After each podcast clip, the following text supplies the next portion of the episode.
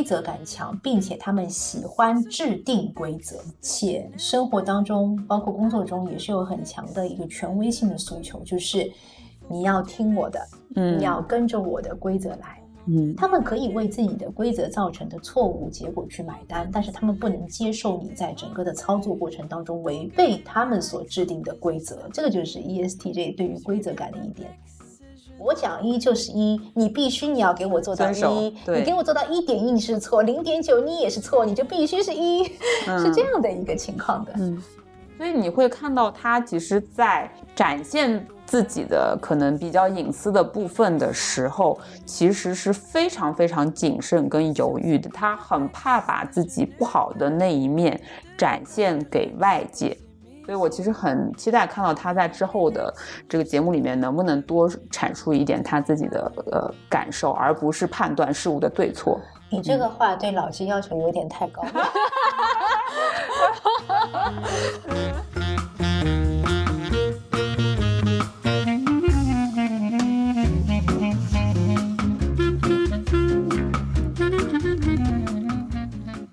欢迎大家来到新一期的《老公不在家》。大家好，我是你们的车厘子。那今天坐在我身边的呢，依旧是呃我们的 Claire 姐姐小柯老师。欢迎啊小柯老师。感谢车厘子啊，然后各位老公不在家节目的伙伴们，大家好，我是小柯姐姐，然后是长期从事性格测评的，主攻是 MBTI 这一块的，很高兴的这一次可以再次来到老公不在家的节目。嗯，继续跟我们聊聊这个《再见爱人三》的，嗯，新的一期新的节目啊。我们就是刚刚有看了一些，嗯，新就是新上线的几期节目啊。那我们其实上一次聊的是傅首尔跟老刘这一对啊，那这一对其实是一个蛮典型的，就是女主外男主内的这么一个呃。呃，家庭的模式和亲密关系嘛，那我们可以看到，其实在这对夫妻关系当中，呃，老刘可能一直是那个被需要的人，然后傅首尔其实是从以前可能刚开始结婚的时候，也是互相扶持、互相和老刘打拼的状态，到到现在其实是能够主导自己的人生，对自己人生很有掌控权，看上去好像是不太再需要老刘的扶持跟帮助的这么一个独立女性的这么一个形象了。那我们今天要来解读的是哪一对呢？那我们今天呢，会在节目当中和大家一起来解读的是老纪还有王诗晴这一对嗯 supermodel 组合啊。是的，是的，这一对我觉得也看下来也非常的典型啊，就是呃有一点点像第一季的里面这个老王和那个呃就是他的另一半，嗯叫什么来着？的那一对组合，他其实也是一个老少配嘛，嗯，那其实呃，像老纪和王诗晴他们年龄差有十岁之多，然后其实也是在模特儿行业认识，是一个前后辈的关系。那么我们可以看到他们的呃实际的夫妻情况，其实是工作跟生活完完全全是分不开的那么一个状态。那我首先就要呃问问我们的 Claire。你觉得就是把工作和生活都嗯比较多的融合在一起的夫妻，他们在长期的磨合过程程当中，特别是这种就是女生在早期会受到男生很多的照顾的这种情况之下，呃，是会有可能婚姻走到后面是会走不大走不下去的一个状态吗？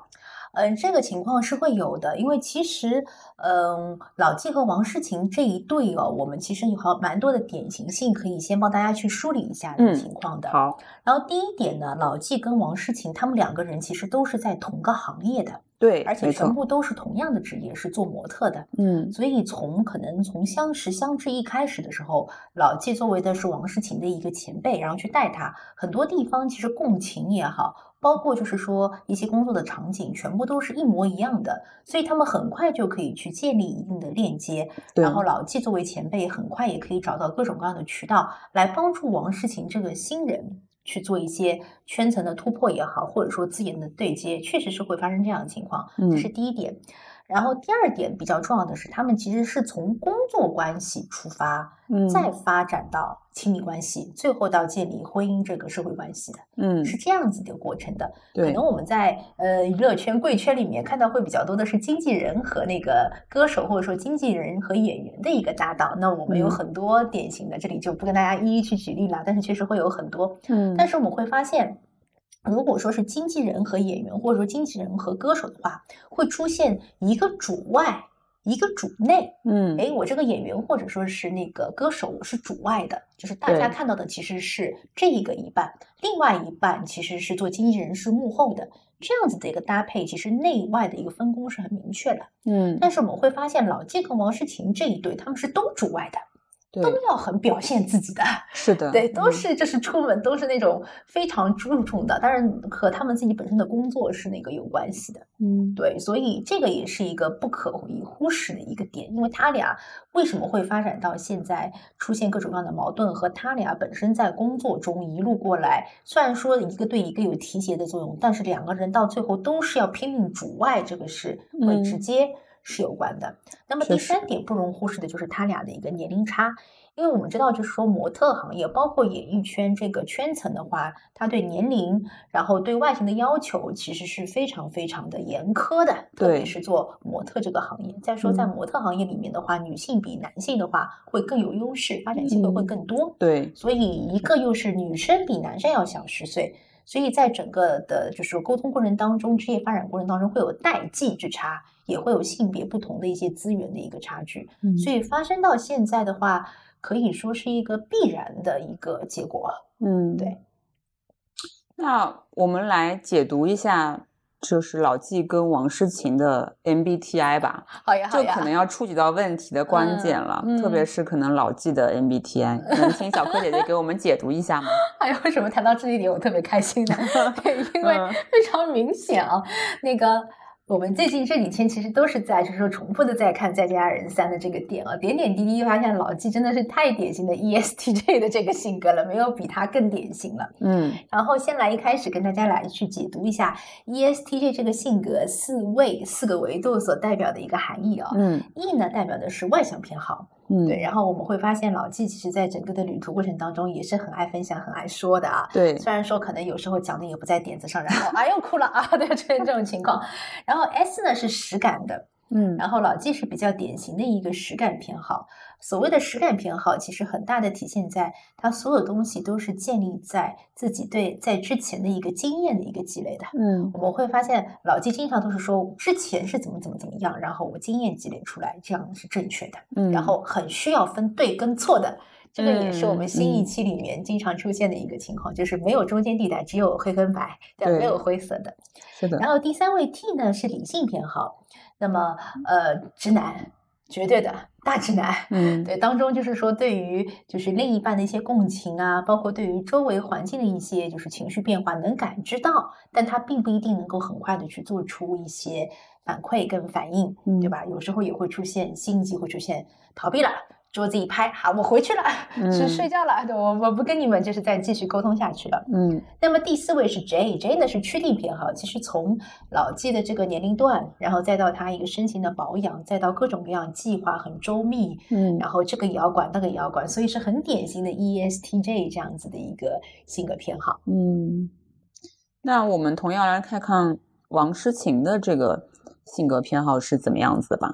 嗯嗯，然后他的另一半诗晴啊，其实，嗯，大家会发现诗晴其实在节目里面的话比老纪多蛮多的。是的呀，然后呢，每一集里面基本上都要哭两次的啊，好像是 average 平均值都是要哭两次的。嗯但他那个就是说，好像属于就是他的情绪就是抒发完了之后就结束了，又可以跟大家聊天啊，嘻嘻哈哈，就这个情绪来得快，好像去的也快。确实是我们对嗯比其他两位女嘉宾来说，可能是傅首尔的这种情绪上面的一些表达，然后过程当中会有很多的一些总结跟积累，也会有反省啊。嗯然后，嗯，王睡睡这一块的话，是属于发好飙以后，他这一路都不会好了。基本上嗯当天的节目就是那种，就是哭肿了那个效果，然后嗯各种表达上面也就不开心了。嗯，对，就会出现情绪。然后事情这一块是属于前脚呃哭好，后脚还能够一大片啊，一起很 happy 的这样的，所以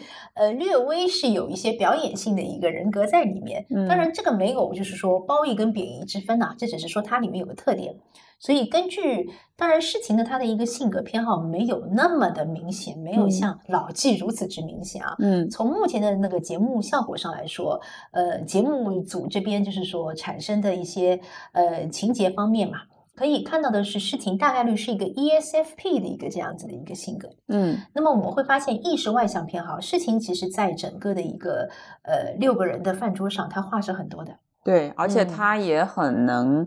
就是挺外向，能够招呼大家一起玩儿啊，招呼大家一起去，嗯、做一些旅途当中的一些事情啊什么，然后也挺能跟大家打成一片的这样子一个比较外向型性格的人吧。嗯，是的，是嗯挺能张罗的。吧对对对，挺能张罗的。嗯然后呢，第二位呢是 S，是一个实感型的。我们发现事情其实也挺细节的，特别嗯。有意思是体现在她吐槽她老公、嗯。上面来说，每一个吐槽点都是特别细节的他细节都能够想到对应的这个对你也做的不好的地方，对的。对包括他呃，就是记得很清楚，什么自己他他们两嗯年前在这嗯。边拍那个、呃嗯。类似于婚纱照的照片的时候，嗯。姿势是怎么摆的，对的，然后就很多的嗯。细节都会记得非常的清楚。是的，是的，是是非常细节的一个人，而且他也是就是说比较实感的。对，就像刚刚有提到说拍照，对吧？他就说，哎，我的经验是这个好的，我马上就传授给你们，你们要这样这样熬，对吧？效果嗯就是会好的。然后那个呃，第三位 F 感性偏好这一块，其实还是比较明显一点的。嗯，对，当然就是说，从他作为一个模特这个职业一路发展过来，其实呃，理性偏好这一块肯定已经发展的很好了，因为他需要去面对很多很社会化和客观的一些事物，但是他嗯本质上本人还是感性偏好还是比较明显的，包括就是说比较大型的情绪活动，呃，情绪的一些波动。还有就是在你看会发现，在整个的一个场域里面，他是一个很会去感知到他人的一个情感的一个人。嗯，他对别人的一个情绪其实也是非常敏感的，嗯会发现，哎，你你没有发现那个人是不是不开心啦？那个人是不是有有有怎样怎样的一个反馈啊？等等。嗯那最后一位 P 呢？P 呢是属于顺便偏好，嗯，对，顺便偏好其实可以看到事情它是一个应变能力还是属于比较强的。嗯对然后呢，如果没有老纪这个像爸爸一样的老公在旁边盯的话，估计这个姐姐还是会比较松弛感的。嗯对，然后那那个每一次老纪在对话中出现，感觉就是那种很权威式的那种命令下达的感觉。嗯，对，所以我们可以嗯侧重一下来分析一下，就是 E ESTJ 这个型的人，嗯他们。呃的处事方式跟逻辑是怎么样的？嗯那其实我们在这个《再见爱人》的这个综艺的几集片子里面，能够非嗯常强烈的感受得到，呃，老纪他其实蛮在非常非常在嗯意外界的眼光嘛，嗯外界对他自己的评价，因为他一是本身做模特这个行业，他就是靠外形、嗯。形象去吃饭的，所以他嗯。特别在意自己的外表，嗯。本身也是非常非常自律的一个那个嗯。性格，就是每天要运动，然后自己的身材四十多岁也是保持的相当好嘛，嗯，然后但是他同时又嗯，不但自己就是自律。到严苛，然后嗯。他同时又要求要求他的另一半王诗嗯。晴也同样跟他嗯。一样的自律，然后嗯随时随地保嗯。持一个嗯非常好的一个嗯。外形，跟不论是从头到脚是形象，或者说穿衣搭配，包括我们看到这个里面有一件很少的很小的事情，就是吃饭白衣服，呃身上面滴到油了嘛，嗯。那么，嗯，这个事情说有一次他们在搭飞机的时候要回去的时候，他很想吃一碗方便面，因为他很饿，没有东西可以吃。但是老纪就会觉得，你穿了白衣服肯定是会吃东西，很容易滴到油。那你嗯可不可以不要吃，保持你自己的形象，对自己严格要求一点？嗯，所以就是会有很多生活方面的细节，两个人是就是价值观上是冲突的，嗯会做造成很大的这种。呃，都是琐事，但是就会造成一次一次不断的这样子的冲突、跟矛盾、跟争嗯争吵嘛。嗯，所以我们可以来分析一下，为什么老纪他是这样子的一种就是性格。嗯，好，那个车厘子刚刚提到的这个，其实是节目当中我们也有看的时候，大家弹幕很多的 那些片段哦、那确实是这样子的。呃，我会觉得就是说，去很细的分析之前的话，想提一个比较重要的点，叫规则感。嗯然后我们会发现，ESTJ 的生活当中规则感是会很强的。嗯对，如果说你有一个 E ESTJ 的伴侣，我基本上打保票说是他从你旁边眼睛睁开来，起床后面开始的一二三四五六七八到第十件事，你是能预料到他怎么做的，嗯，因为他是很有规律性的这样子的一个很有生活的等于说节奏感的这样子的一个人。嗯。那么提到规则感这个词上面来说，ESTJ 还有一个非常非常非常，这里跟大家划重点，他们规则感强，并且他们喜欢制定规则，嗯。且生活当中，包括工作中也是有很强的一个权威性的诉求，就是你要听我的，嗯，你要跟着我的规则来。嗯他们可以为自己的规则造成的错误结果去买单，但是他们不能接受你在整个的操作过程当中违背他们所制定的规则。嗯这个是绝对是踩红线的，嗯就是会砰一下子跳起来的。这个就是 E ESTJ 对于规则感的一点。那么这里帮大家去做一个很小的一个区分啊，嗯因为我们会说讲到规则感，很容易想到我们另外一个性格是 ISTJ。嗯啊，但是 ISTJ 的一个性格偏好更多的是我有一个现现有的规则，我去遵守这个规则，啊对，是的，嗯我去遵守它，然后我去维护它，我维护这个规则，我就要维护这个秩序。嗯对，可能就是因为有规则，所以有秩序，它是对于秩序感的依赖，它并不是对于规则感和权威性的需求。嗯，但是 E ESTJ 不是的，是我金口一开，我讲一就是一，你必须你要给我做到一，你给我做到一点一你是错，零点九你也是错，你就必须是一，是这嗯样的一个情况的。嗯对，所以这个就是说是 E ESTJ 整个就是生活中也好，工作当中也好，比较大的一个点，嗯对，大家是可以感受到的。对嗯，确实，确实就是像我们小柯姐姐说的，这个老气感觉就是很多，就他认为是权威的事情，呃，你不能去反驳他。觉得他不对。如果是朋友嘛，像傅首尔在里面有调侃说，你这个搭衣服一件就白色的那个短袖的 T 恤，外面嗯搭一个长款的黑黑色外套，这样是时尚吗？嗯但这个是因为他们是朋友关系嘛，没、嗯不是亲密的呃伴侣关系，所以嗯老老纪可能笑笑就过去了。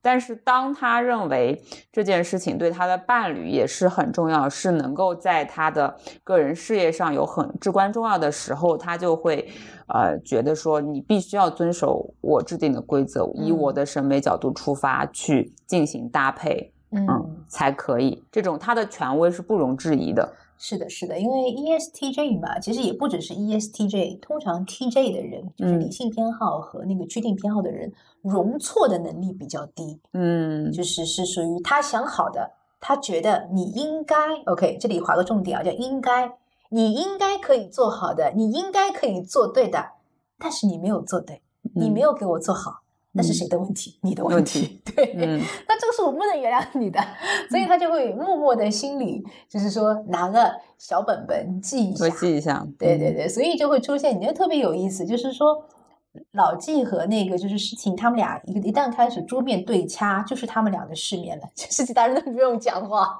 对，确实，嗯，就很容易开始对掐，而且都是那种就是细节方面的事情。其实刚刚那个车厘子有谈到那个衣服的事情，其实车车上的感觉，老纪超级紧张的。我这个是不是穿的你们有点看不懂？那个潜台词是这样的感觉。其实还好是他的那个太太，就是事情出来说不要问，不要问，问就时尚对吧？不要问，不要问，嗯不要问，问就是不懂，不要问，问就是不懂。嗯对，这个也是一个你会发现，就是说事情在整个团队里面，呃，虽然说他也有自己就是说表演的成分在里面，但是他嗯更多的是想把这个整个的气氛是调到一个比较良好的一个状况，可以让他们那嗯个旅程在喀什的那个旅程嘛，可以更好的往下走。嗯，对，当中就是嗯，有一集是讲到他们在那个喀什的一个咖啡馆里面吧，就是拍照嘛。拍照之后坐下来聊天的时候，可能傅首尔就问到说：“你们呃，当初就是你们在关系当中有没有就提过那个要离婚跟分手这件事情？”然后呢，老纪跟王诗晴就又呃，因为这个事情就是可能有一点点争执，或者是大家都搬出了一些自己的觉得不舒服的东西。那这个时候气氛都降到一个冰点，大家就是周围的人都不知道该怎么帮他们去调解跟打圆场，没有人敢说话。然后这个时候，王诗晴就可能就主动的，呃，就是想要去做一些气氛缓和的事情了。啊，对，这个这是他，也他也是比较怕尴尬吧，怕破坏气氛这样子。是的，是的。但是，嗯，但又有一个。呃，实际的事情就是说，嗯，其实，嗯，事情它比较倾向于在人多的时候，嗯，经常会可能把老纪做的不好的事情。翻旧账翻出来，对，就老纪的感觉就是你要拉又要来拉踩我了，而且这种事情肯定不是呃一次嘛，不是说这个旅程当中才发展出来，而是呃在之前的相处过程中，对，就朋友的聚会上面啊，其实是一个比较经常会发生的事情，所以呢，就是老纪的感受就是你为什么总是要。驳我的面子，让我没有面子，然后总是把我们可能所谓的打引号的家丑说给别人去听，让让我就是感觉我这个人就是很不好相处，很龟毛，然后也很不讲道理。嗯，然后但是诗情他从他这一面的角度去讲，是因为因为因为你就是老纪他的权威是不可撼动，我跟你聊也没有用。你不会改变，然后你还就不接受，所以我没有办法，我只能让大家来评评理，嗯，只能让其他人来告诉你，老纪说这件事情是你做的不对，嗯，是你压压迫感太强了，嗯。嗯，是这样子，他们就变演变成了一种周而复始的这种呃相处模式，嗯，哎，你讲的这个点车厘子真的是非常非常有意思，这个有回归到我们。MBTI 的一个性格分析上了，嗯，我会发现呢，诗情跟老纪他们俩其实挺像的，嗯，有时候他们像在哪里呢？他们一定都要做别人眼里的好宝宝，嗯，打引号的，对哦，好宝宝，是的，就特别有意思。这两个人都是属于那种那种那种说，哎呀，我就是肯定是我是怎么怎么样，对吧？然后，但是他们的需求又是不一样的。这其实是他们的第三位，因为诗情是 F 的一个感性偏好，然后那个老纪是 T 理性偏好。嗯，老纪要的我是好宝宝是什么？我是对的。嗯，这是他的，别人眼里我一定要是对的。嗯，他需要得到外界对他对和错的肯定，就是老纪眼里的我是好宝宝。对，OK。那么在王诗晴里面的眼睛里面的我是好宝宝是吗？我是乖的那一方。嗯，我甚至于是受害者的那一方。嗯，我是需要被关心跟需要被关爱的，我是一个需要被同情的那一方。嗯，我是好宝宝。嗯，对吧？所以你会发现这两个人讲话过程当中特别特别的有意思，就是典型的 T 和 F 的一个指控哦，特别是有意思的。老纪每一次讲出来的话，全部都是由于你这个行为会造成什么样不良的后果，所以你错了。嗯，所以你要。纠正成我觉得对的样子。对的，对的。比如说，就是那个吃面什么滴油啊，什么白白 T 恤衫的这个点呐，对吧？就各种各样的。王诗晴不是的，王诗晴每一次都是说你不听我的，你不理解我的，嗯，你让我感到很害怕，你让我感到很恐惧。你发现他都是情感上面的一个，就是说诉求，对，都是我感觉。我很害怕，怎样怎样怎样？他是一个情感诉求的，我是好宝宝。嗯，我需要我身边的人都共情到我是那个被压迫的。嗯，这个是王诗晴的一个诉求，但是他俩本质上会有一点像，就都是什么？我要做好宝宝。嗯，这个和他们外向偏好和实感偏好是密不可分的。就是你说的这个做好宝宝宝的意思，就是外界看我要觉得我是那个更。更好的那一方是吗？外界看到我比我看到我自己更重要。嗯，这个是他们的能量的一个来源。嗯那么再讲到 S，这是第一位 E 啊，我们刚刚聊到的。第二位的 S 实感偏好是，我必须要外界不断的认同我是对的，嗯不断的觉得我是一个好人，才让我的经经验啊累积到我通过我这个经验可以拿到哦，我这样做能够证明我是对的，哦，我这样做能够证明我是个好人。嗯对，所以他们的 E 和 S 两个拼在一起，就变成了一个桌面上，一旦有事情争执，他俩都要争做好宝宝。嗯，对，就会成为这样确实情况。嗯，没错，嗯就像你说的这样子。嗯，那我还想说什么？就是那其实我们自始至终都看到，呃，王诗晴在每一集在做选择的时候啊，她始终选择的是说我不想离婚。所以其实是不是从这个侧面去证明说，她在这段关系当中，虽然她控诉了这个老纪很多的行为，然后控诉老纪管他，控诉老纪可能压迫他，控诉老纪很多的时候就是太像一个父亲这样对他，呃，这种管控已经成了一种压迫，然后不肯放手，但他实际的这个。呃，判断又是说我不要离婚，我呃，我并没有那么大的勇气要离开你，我只是想你理解我一点，放手一点，然后把我们的关系能够平衡到一个我也能接受的状态。这种又是什么什么样的心理呢？那对于我这种就是这种 ISTJ 的人，我就表示不太理解。那你到底是要离还是不要离？你表面上的很多行为都在显示你对这个人不满意啊，你是不是想换一个或者怎么样？说你你感觉现在就是不需要他的照顾了吗？嗯，所以我就不太理解王诗晴的这种行为了。嗯，从老纪跟王诗晴这一对，目前为止播了五集还是六集五集嗯五集的一个量来说呢，他们其实并不是说完全的割裂和破裂，更多的嗯叫不舒服。对对，是的，嗯，你可以感到的话，就更多的是不舒服。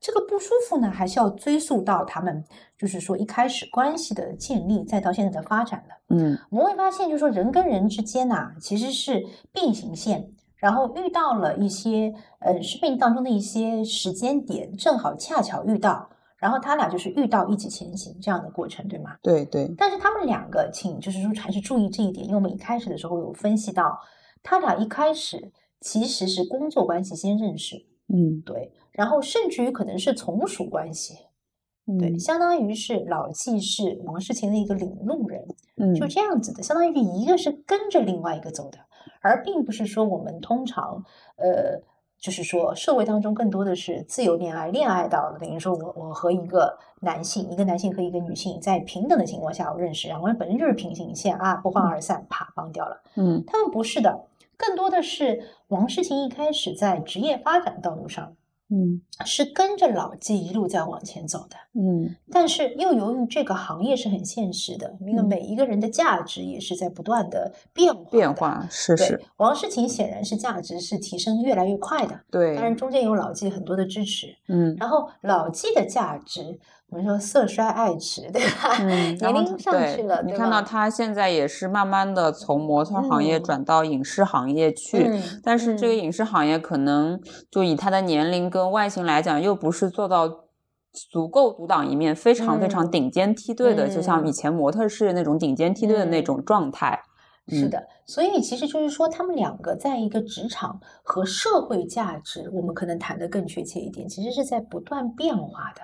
对，那么确实，，呃，如果我说是讲一个当前阶段的话，更多的是王世勤是在不断的发展。那你发展到这个程度，你就要承担你发展到这个程度的呃责任和义务，对嗯？吧？因为你并不是说只有权利，因为现在很多外界的一个看法，包括我们会有很多评论都觉得王世勤是剥削 老纪的那种感觉，嗯对对？吗？然后更难听的话也有很多。嗯，是？吧？但但事实上是他发展到这个地步，他自己本人是不会，就是说他也没有办法去否认老纪在他身上的付出的，对，对吧？就像那个节目当中，胡彦斌有说是嗯得、得到得到太多，太多也有内疚也有内疚，对对，是会有。那么对于老纪来说，他其实已经过了自己的巅峰值了，其实还是那个比较欣赏节目当中王志忠老师有提到的一个点，就是你到这个年龄段，你要认自己已经过了你的巅峰期，你要服老。嗯，可能这个要老是打学会好的，学会做配角。，对，要学会做配角。所以其实无论说是王诗晴也好，就是说老纪也好，他们的人生当中，他们自己的人生自己永远是主角。但嗯是如果是说老纪到了现在这个时间段，还希望说进入到事情他的一个就是人生也好，包括他的职业当中，他还是希望扮演很重要的角色，并没有认清自己是一个配角的角色的话，那么老纪这个其实是需要做很强的心理调整的。嗯，是的，确实，就是你能明显的感觉到，嗯，老纪还是遵循着他以前的，呃，很强烈的以前的一些经验在处事，包括他跟这个诗情说，你时时刻刻在外就是要展现一个很嗯好的公众形象，你不可能放松，不能放松一点点，嗯。啊、但这个我们知道，其实是更一些老派的价值观，因为其实现在明星他，呃，我们知道演艺，不论演艺圈也好啊，嗯就模特啊，或者是这种呃艺人的，嗯他都喜欢很有层次感的艺人，他不希望你就是完完全全是一个单一的模式的形象出现在。公众形象，呃，公众面前，他更需要你这个艺人是一个多维度，有血有肉，有情感，也有一些可能呃自己不太擅长的东西，或者说是一嗯些这多维度的展现一个人的部分、人性的部分，其实是能让这个艺人看上去更立体，而不是高高在上、距离很远的一种，完全是一种美的享受那样。其实，所以我是觉得，就是老纪他还是一直遵循着他以往的所谓的成功经验在。就是面对现在这一个快速变化着的世界嘛，嗯。但其实诗情是觉得很多时候不需要就是这么累，然后你的经验也不一定都是对的。嗯嗯。是的，这个其实也是和我们的呃不断的周围的变化还有职业发展是相关的嘛。嗯因为不能说老纪这个不对，或者说不好，因为他是靠这个方式方法成功来的，红起来对吧？嗯呃，是靠这方法成功的，而且他是专业方面做得很深很精的一个人。对，但但就是说，呃，一样的一个道理，如果说是我们现在，呃，就是事情如果说是基本功不过关的话，大嗯家其实就是台步嘛，包括一些表现方面，基本功基基本功不过关的话，大家也不会接受全方位的他。嗯其实无论是说你是在职场，或者说是演艺圈，呃，可能我自己是八零后的关系，我会觉得基本功还是非常重要的。就在嗯你多方位的去展示你是谁的时候，你能给这个社会提供什么价值，是需要你先去展示的。嗯对，所以还是要先去修炼好一个基本功的一个情况。但嗯。但因为老纪他的一个岁数段基本上四十五岁上下，嗯。这样的情况，因为他的以他所就是说成长的这个年龄段，其实后期才是自媒体特别就是蓬勃发展的一个阶段。嗯但是诗情它一个整体的一个职业上升期，其实全部都是在自媒体不断的蓬勃发展的过程当中。对，他看到的就是通过自媒体，通过多方位的去表现自己，能够更好的让自己的形象被大众所接受。这个是老纪所没有就是说尝试过的。嗯他可能更多的会觉得，如果说是有不好的曝光，是不是就会就是有丑事出去啊，打对引号的等等。对对，就像呃我们节目当中所看到的，呃，就是诗情，因为有提到说，就是老纪的原生家庭可能就是给不了他任何的支持，然后也是处于一个比较弱势的情况嘛。然后当这个呃节目组在他们这个行程出发前备采就是的时候。提到提到他的童年，问问老纪说：“你的童年是快乐的吗？”他其实就是他不想把不好的东西展示在公众面前，但他又很难去很虚假的说我的童年就是很快乐的。他就是选择就是非常的犹豫，然后一直在思考应该怎么表达，呃，就是自己的童年和原生家庭这个事情，然后嗯他也会很顾虑的考考虑到说，我把如果我说了，会不会对我的父母造成一些不好的影响？然后，但他同时又在左右的试探说。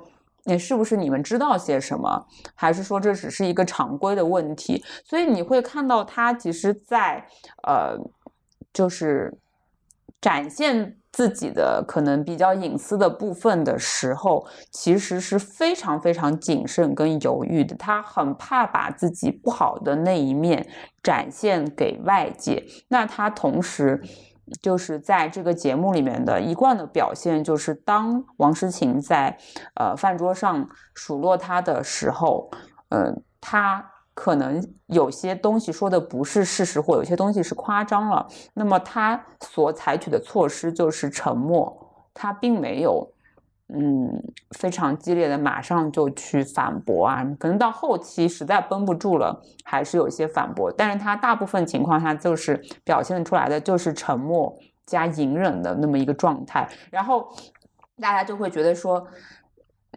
你怎么个那个隐忍、隐忍、隐忍，突然。拔一下又爆发，就马上就很激烈的爆发出来，就是这个里面的过渡是没有的，所以会让周围的人都觉得你是不是情绪控制能力就是很差。嗯嗯，事实其实也不一定哦。嗯，因为从我如果说是从 MBTI 性格角度上去解读的话，他更多的是怕犯错。嗯，对的，是的，怕犯错，怕失去，因为就是从王世晴侧面反映出来的。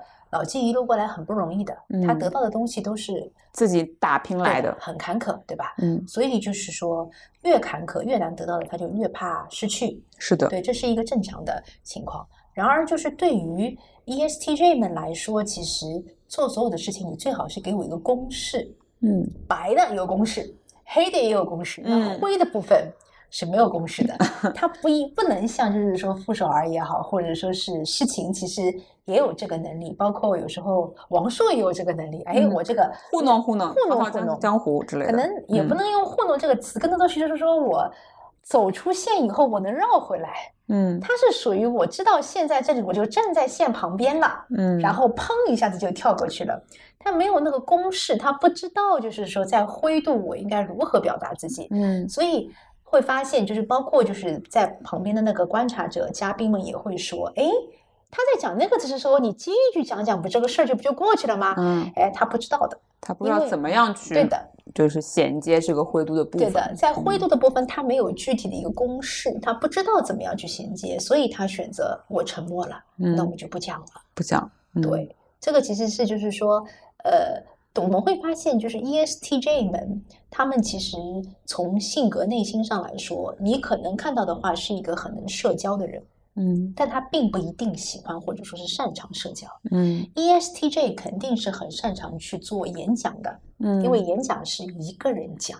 讲完结束，对。对，但是当多人，我们叫多边对谈的时候啊，嗯，然后这个事情就难了，因为需要调动他的 F 了，嗯，需要调动他的 P 了，嗯啊，这个事情就很难。哎，我们与此对比的就是王诗晴他太太这个时候，哎，就是大放异彩，做得很好，哎呀，所有人都能录屏。然后记得节目里面那个老纪有讲过什么？你最大的本事就是让所有人都站在你这边，都听你的。是的，是的，对吧？就成这样子的一个局面了，嗯。所以其实，呃，我会觉得从职业发展角度上来说，老纪就是说走到现在这一步，他其实是把 ESTJ 这个性格的所有的职场上可以拉的长板是拉到了顶，对，但是他短板也很短，非常明显，嗯，也很短，几乎是。没有去补短板的这个状态，所以在节目里面其实都已经暴露出来了短板。是的，就是特别是在聊亲密关系的时候，他的短板其实展现的比较淋漓尽致。包括其实怎么讲呢？就是傅首尔不是一直开他玩笑调侃他，他也。不太知道怎么样去回应，或者他也吃瘪就只能吃瘪，无法回应。然后嗯，记得他什么他他说他只能回应傅首尔说就是那你就是时尚本上，对吧？就是只能这样子就求饶了，已经是。包括他在呃在在评价这个王睡睡的时候，也也说哎，如果碰到睡睡，我绝对是想要逃的，我跟你根本就应付不来这种性格的人。嗯，是呀，所以就是说其实。ESTJ 们在整个的一个，就是我们看老纪的这个职业发展板块，其实他是通过自己的努力打拼到一定程度的。嗯，然而就是如果说是在生活当中没有到其他的，比如说没有到 F 呀，或者说是 P 方面去走一走的话，其实是蛮难在两性关系当中找到一个比较好的一个平衡点的。嗯，其实更多的会感受到。你能不能不要再考虑别人怎么看你？你能不能静下来看一看你自己怎么看你？你自己舒服，能不能把它放在第一位？不是别人眼中的你。嗯，对，这个我会觉得是，其实是老纪和事情两位都需要去做的功课。嗯，对，你说事情真的愿意这样子去所谓的演吗？打引号的，我们也不知道。嗯，对，但是能够确定的是，他通过这样子的演是。能够觉得他自己能够更加受欢迎的，在群体当中，这个是想他达到的效果。嗯，对的。其实这是两个都要做的功课。嗯，请这克莱尔姐姐再给我们解读一下，说那诗可能就是王诗晴，她始终判断说她并不想离婚，所以她上她想上这个节目的目的，那不是离婚，那她想要就是就是达到的一种效果是。老纪能够通过这个节目逐渐的对他放手嘛，放点手，就是他在那个拍画、拍这个照片的时候讲的那个，就是说这个绳子是，呃，我想放松一点，我们就放松一点，然后想收的时候再收，达到这种张弛有度。你觉得他这个目的能能达到吗？就老纪能听他的吗？我觉得这个是因为因为其实就戴军戴军跟李静。就作为这个观察嘉宾嘛，飞行嘉宾，然后很觉得是戴军说他不会变，然后李静说他有可能会变。嗯，你判断一下呢？我判断一下啊，我是会觉得他俩其实一直已经在变了，在节目当中已经看到变化了。嗯，就是变跟不变，他们两个变跟不变其实没有关系。嗯，重点是在于他俩之间的相处模式能不能变化到他们要的那个平衡点。嗯，而这个平衡点是他们俩要共同努力去找到的，去达到的一个效果，共同努力去想的变化。嗯，就算是王世勤走九十九步，老纪只走一步，但是他们找到了这个平衡点，这段关系也是能被挽救的。嗯，对的，就是关键是他们自己能不能找到这一个。在他们两个生活也好，职业也好，现阶段比较恰当的一个平衡点，因为我们不得不承认，就是说生活是不会呃完全剥离开工作所呈现的，工作是生活当中的很重要的一部分。当然，他俩是属于生活跟工作分不开，太紧了，可能抱得太紧了，因为没办法去剥离开。对，这个是他们是需要稍微分一分的，但是你很难说这个东西能够多分开。所以其实是在动态的过程当中，他俩共同努力找到平衡点，但这个是我们外界没有任何第三个人能够去帮他们完成的功课。嗯，好吧，那我们分析到这里，感觉分析的差不多了，也挺拭目以待他们之后的这段这个夫妻的这个走向哈，因为我们在嗯最近的一期节目里面，其实。老纪可能也开始自己反省，是不是自己的所尊崇的那种自律，所尊崇的所谓的非常强烈的职业感，只是他所认为的那样子。对于周遭的很多人来说，都是一种非常紧绷跟压压抑的状态嘛。我就很期待，是不是他能够比较好的去认识到一些自己。自己的问题，或者说能够做出一些改变，就是不要把自己认为的那套规则强加给别人，特别是强可能持续的强加给事情，让大家的关系都变得那么的呃僵硬。然后，特别是我也期待看到，期待看到他，呃，就是真的打开心扉来表达自己的感情，因为。他在之前的很多的叙述当中，都是只判断这个事的谁对谁错，但是很少去讲讲述和描述自己对事情的感受。我觉得这个其实是蛮至关重要的一点，因为就一在判断对对错的时候，大家就觉得你很冷酷无情嘛。那只有当你深切的讲出你对这件事情的感受，比如说你说，呃，就是他说实情你在。别人面前这个数落我的时候，我觉得很没有面子。那在阐述感受的时候，才更像一个人人那么那那那一部分就被勾出来了嘛。所以我其实很期待看到他在之后的这个节目里面能不能多阐述一点他自己的呃感受，而不是判断事物的对错。你这个话对老纪要求有点太高了。属于确实有点，确实有点高。嗯，就是是这样的。这个其实你刚刚聊到一个点，是我记得是节目当中胡彦斌对吧？有提到是说从来没看到过他俩真正坐下来谈沟通过，谈过，嗯，沟通过谈过。呃，原因很简单啊，是因为老纪一旦要追着打的时候，然后王诗晴是不正面刚的。绕啊，对，是哦。你会发现一个点，就是老纪拍拍桌子，我马上就一抖绕了。对他俩不会说是真正的心平气和的坐下来去，我们讲说是 work out a solution，就是我能不能有一个呃一个比较可实施的一个方式方法。就像那个呃节目里面，王是黄黄志忠老师有提到的说，那你们到底倒是分分清楚，到底是谁管谁，谁什么不管呢？他俩不聊这个点，对不对？是呀。然后就是一个拍好桌子，另外一个该管还是得管。另外一个就是绕过去了，嗯，就这样子的一个过程，似乎就是说，如果说是呃，车厘子，你刚刚讲的那个点是说需要那个老纪去表达感情，可能前面一步他们需要做的是可以坐下来真正去聊一聊，梳理一个梳理一个他们可可实行的一个改变的一个计划。嗯，为什么会提到这个点呢？我们一开始的时候，其实一直会说那个 E S 的一个特点，因为它俩的第一、第二都是 E S，外向和那个实感的。外向偏好跟实感偏好的人，当他们感受到看到另一方的改变，其实是蛮难的。他们要我们叫可视化的改变。嗯嗯，不会像我们可能，因为我自己是 I N 的嘛，因为你是 I S 嘛，可能就会出现，哎，我感觉到哦，我体会到哦，没有的。哦肯定是需要实感的，你哪里具体的可以去做一些改变，落到行动中的，我能看得到的，我能摸得着的，嗯，对的。我们来举个例子，比如说做一道菜，说我跟着你的口味做，然后可能其他 I N 的人会感觉说，哎，我感觉到你用心了，嗯，那么 E S 不是的。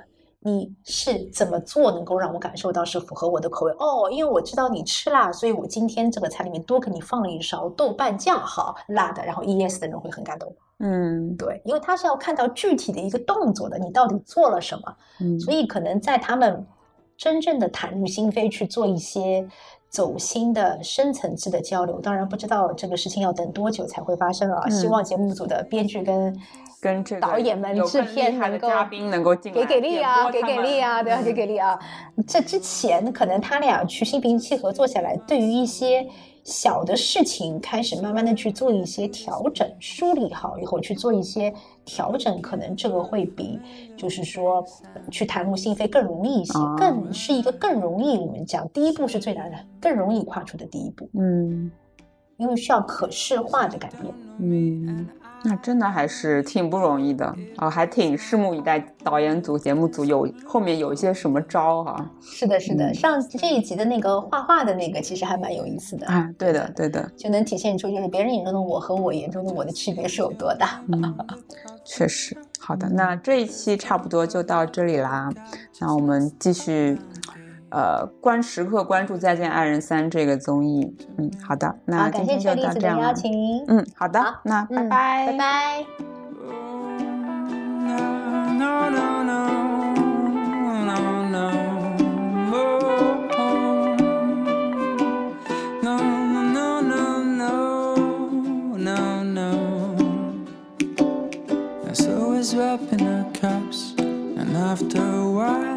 Was a glass. And I can't think nothing better. I started a year with a drop of romance. Cause I came to this place looking for a familiar face and I